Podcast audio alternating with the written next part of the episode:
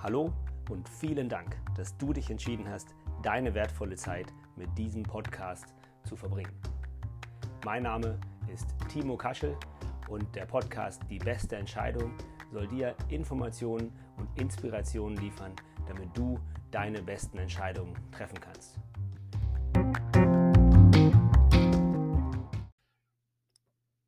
Und schon wieder sehe ich mich genötigt, einen Spiegelartikel zu kommentieren. Diesmal aus dem Spiegel Nummer 6 vom 4.2.2023 und zwar natürlich die Titelgeschichte.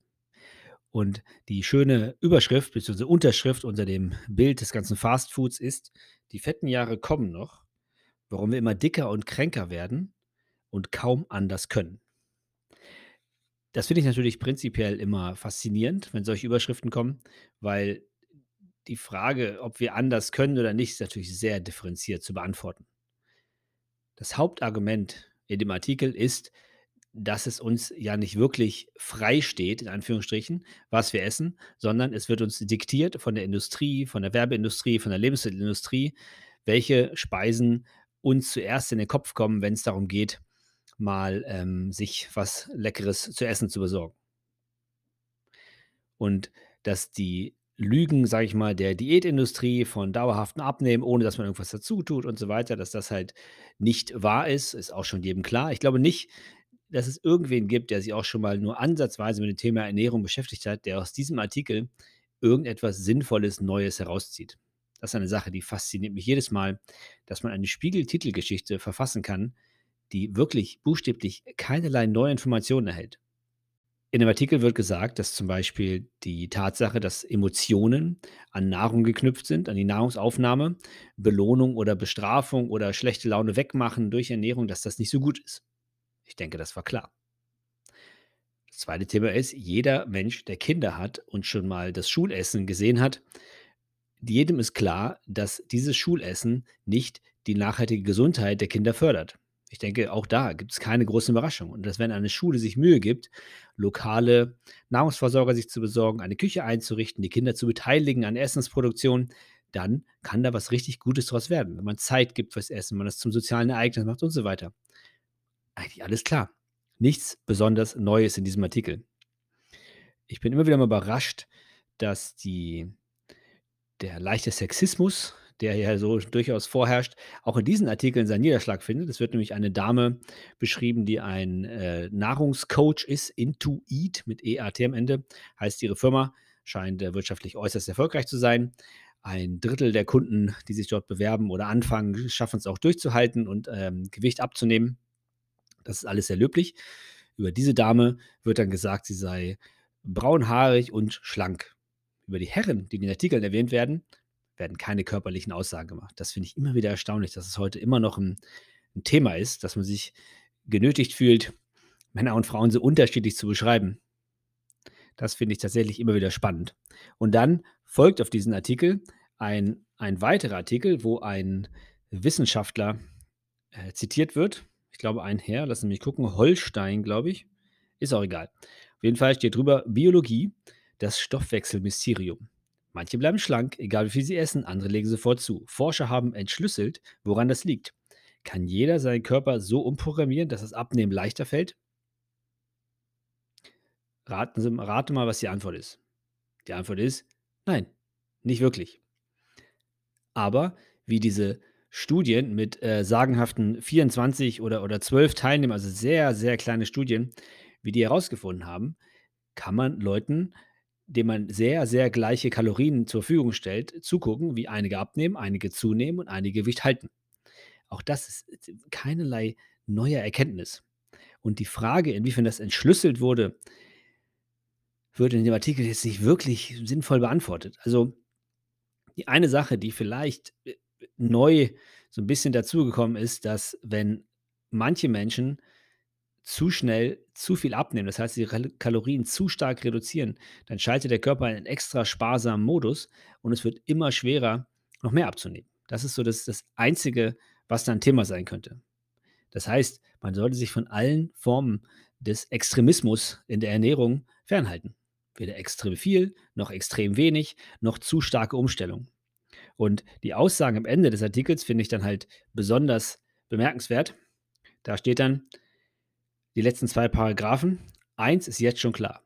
Jeder Mensch kann abnehmen, sofern er weniger Energie aufnimmt, als sein Körper verbraucht. Sparsame Typen müssen dafür aber besonders viel Willenkraft und Geduld aufbringen. Ich, ich kann Sie gerne bei mir melden, wenn du davon überrascht bist, von dieser Aussage, ähm, dass ein Kaloriendefizit grundsätzlich dazu führen kann, dass du abnimmst. Das ist wirklich keine besonders aufregende Erkenntnis. Der nächste Artikel, da meldet sich dann der Kieler Arzt Holstein zu Wort. Meiner Ansicht nach ist die wichtigste Regel beim Abnehmen, ändere dein Leben nicht nur für drei Monate, sondern für immer, sagt der Kieler Arzt. Die Ernährungsumstellung muss anfangs auch gar nicht so radikal sein. Die Pfunde sollten lieber langsam purzeln. Dann werden unsere Energiesparmechanismen weniger stark aktiviert. Das ist also die Entschlüsselung des wissenschaftlichen Rätsels, warum manche Leute mit der gleichen Kalorienzahl zunehmen oder abnehmen. Was in diesem Artikel in keinster Weise zur Sprache kommt, ist die Frage, ob denn jede Kalorie gleich ist. Die Idee ist ja, dass man ausschließlich Kalorien zählen sollte. Das ist das Einzige, was zählt. Wenn du nur die Kalorien zählst und darauf achtest, dass du eine begrenzte Zahl zu dir nimmst, ist alles gut. Von Nährstoffen, Spurenelementen, dem Effekt, ob man ganze Lebensmittel isst oder Nahrungsergänzung oder nur Teile von Lebensmitteln, wird in keinster Weise darauf eingegangen.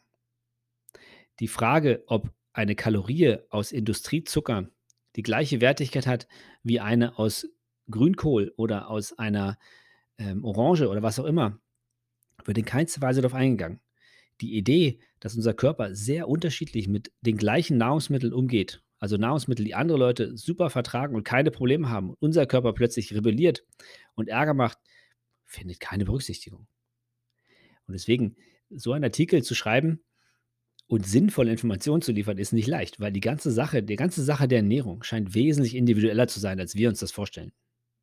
Das heißt, was für den einen funktioniert, funktioniert für den anderen nicht. Das gilt aber für alles im Leben. Das gilt für Sport, das gilt für Partnerwahl, das gilt für Arbeitsplätze, das gilt für alles. Ernährung ist keine Ausnahme, ist eine hochkomplexe Sache.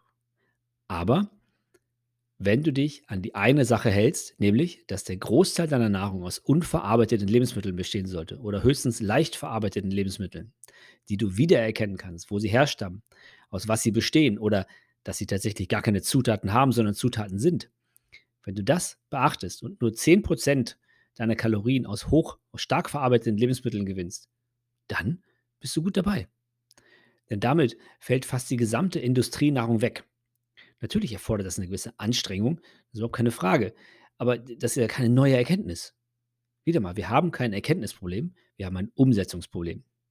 Und ich kann mir wirklich nicht vorstellen, wie so ein Spiegelartikel über mehrere Seiten in irgendeiner Weise helfen soll. Da wird über indigene Völker erzählt.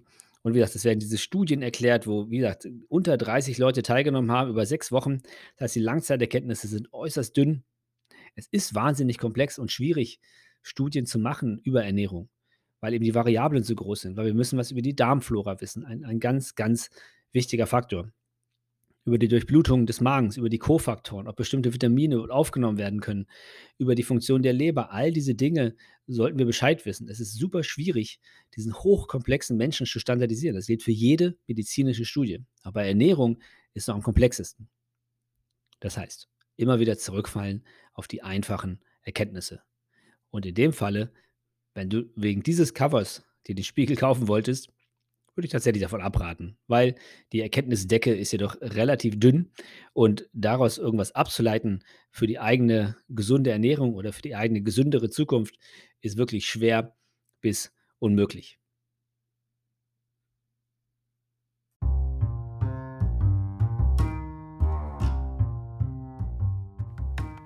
Vielen Dank, dass du dir die Zeit genommen hast, meinem Podcast zuzuhören. Würde mich sehr, sehr freuen, dass wenn es dir gefallen hat, was du gehört hast, du es anderen weiterempfiehlst. Ich wünsche dir einen schönen Tag, bleib gesund und wir hören uns.